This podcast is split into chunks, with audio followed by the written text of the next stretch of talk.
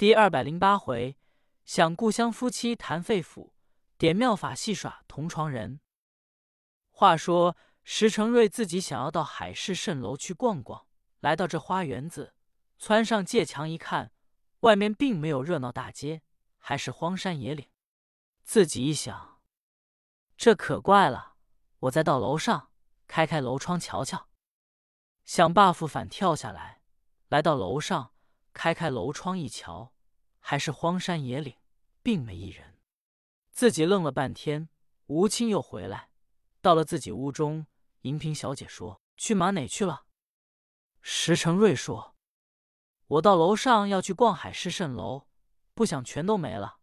我还想要听昨天那戏。”银萍小姐说：“那容易，咱们家里有戏，你跟我听去。”石成瑞说：“我不信。”立刻跟着来到花园一瞧，忽然那边锣鼓喧天，唱上戏了。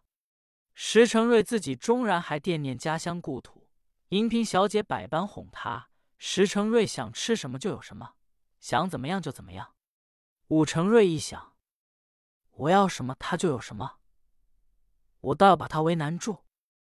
这天，石成瑞说：“我想一宗东西吃。”银萍说：“你想吧，想什么？我给你预备。”石成瑞说：“这里没有，非得我们那本地才能有呢。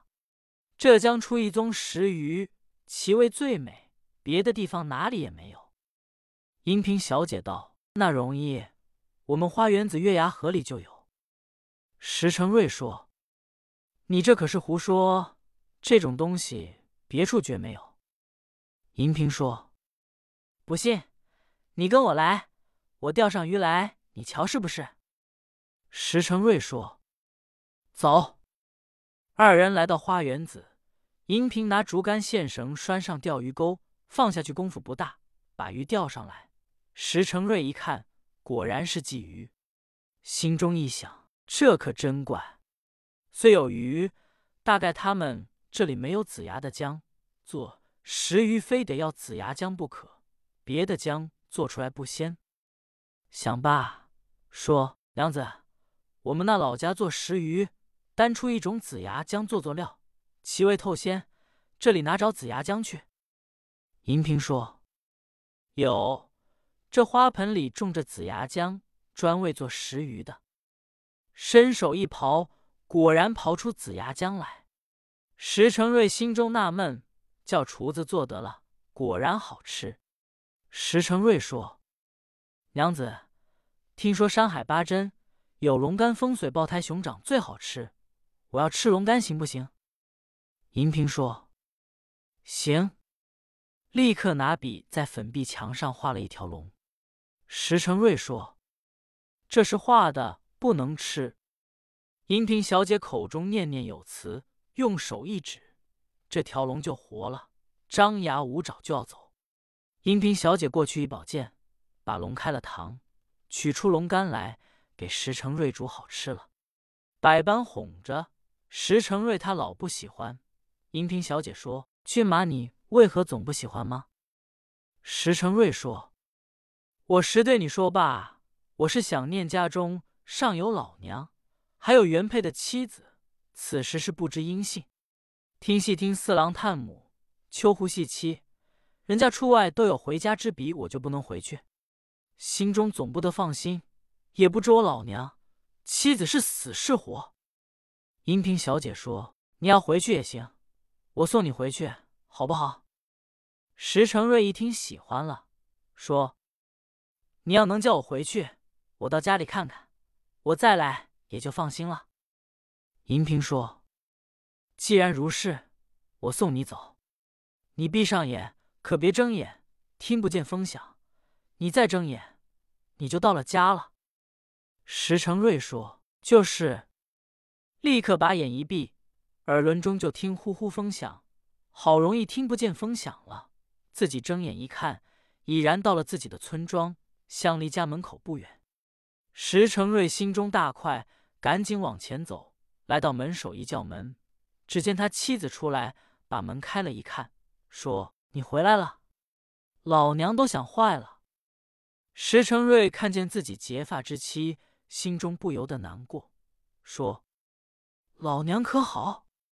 他妻子刘氏说：“好。”石成瑞立刻来到里面，一瞧他老娘在屋里坐着，倒也没见老迈。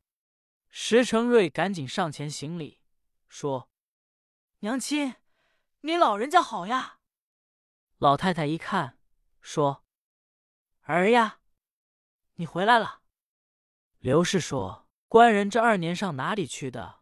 为何永不回来？叫家人不放心。”石成瑞说：“哎，别提了，一言难尽。我皆因好游山玩景，闹出事来。我在山里也走迷了，吃的也没有了，却有了病，四肢无力，步履艰难。我想着要死在山里，绝回不来了。”我瞧有许多的果子树，我摘了个吃，就仿佛立刻神清气爽。忽遇见一个女子，我就迷糊了，把我带到银虎山。有一位魔师爷叫桂林樵夫王九峰，他说他女儿跟我有一段仙缘，叫银萍小姐，我就拍了亲。吃穿倒是无不殷心，要什么有什么。我夫妻倒也和美，他待我也不错。我日子长了，我总想家里有老娘。你我总是结发夫妻，焉能忘得了？我就是自己回不来，这倒是我那妻子好处，她用法术把我送回来的。我一睁眼，已然是离家不远了，我故此回来了。他妻子说：“原来是你在外面招了亲了，你这还想回去不回去呢？”石成瑞说：“我倒不想回去了，再说我要回去也不识得道路。”他妻子说。人家待你这么好，一日夫妻百日思，你为何不回去呢？石成瑞说：“我不回去了。”他妻子说：“当真你不回去了？”石成瑞说：“当真。”他妻子扑哧一笑。石成瑞再一看，也不是他的家里，还是在银萍小姐屋里。他老娘也不见了，他妻子刘氏也不见了，所说的话。都是银萍小姐，石成瑞也愣了，还是没出屋子。银萍小姐说：“找真要把你送回家去，你回家去你是不来了。”石成瑞说：“你怎么冤我？”银萍小姐说：“我因为试试你的心。”石成瑞说：“娘子，你也不便试探我，真要回去，到了家就是我想来也是来不了。”我哪里走得回来呢？银萍小姐说：“你打算回去，我真送你走。我教给你点法术，我给你这块手帕，乃是你要想回来，你有急难之时，掏出绢帕，双眼一闭，双足一跺，就能回来。”银萍小姐交给石成瑞练架趁脚风，五行挪移大般运护身咒，这些法术教会了石成瑞。这天石成瑞要走。银萍小姐眼泪汪汪说：“君马，我要送你走，可别把我忘了。”石成瑞说：“娘子只管万安，我绝不能丧尽天良。你我一日夫妻百日思，我焉能绝情断义？只要我能回得来，我乃是想你，我乃是回来。这回你可别冤我。”银萍小姐说：“我不冤你，你闭上眼睛吧。”石成瑞果然闭上眼睛，耳轮中只听风声响，身子只仿佛忽忽悠悠驾云一般。听着风声响住了，银萍小姐说：“你睁眼吧。”石成瑞一睁眼，已然到了浙江地面。银萍小姐说：“骏马，这此地离你家不远了，我可要回去了。我所说的话，你要谨记在心，倦怕。”千万不可遗失。你我夫妻一场，任凭骏马的心吧。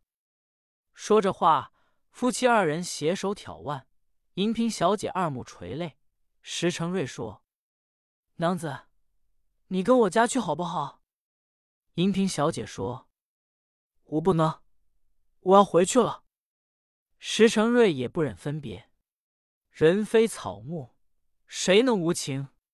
至亲者莫过父子，至近者莫过夫妻。”石成瑞说：“娘子，你回去吧，我绝不能负心就是了。”银萍小姐吃了药，立刻病体好了。和尚告诉明白道路，石成瑞这才够笨藏真物，前来搭救金风和尚。不知后事如何，且看下回分解。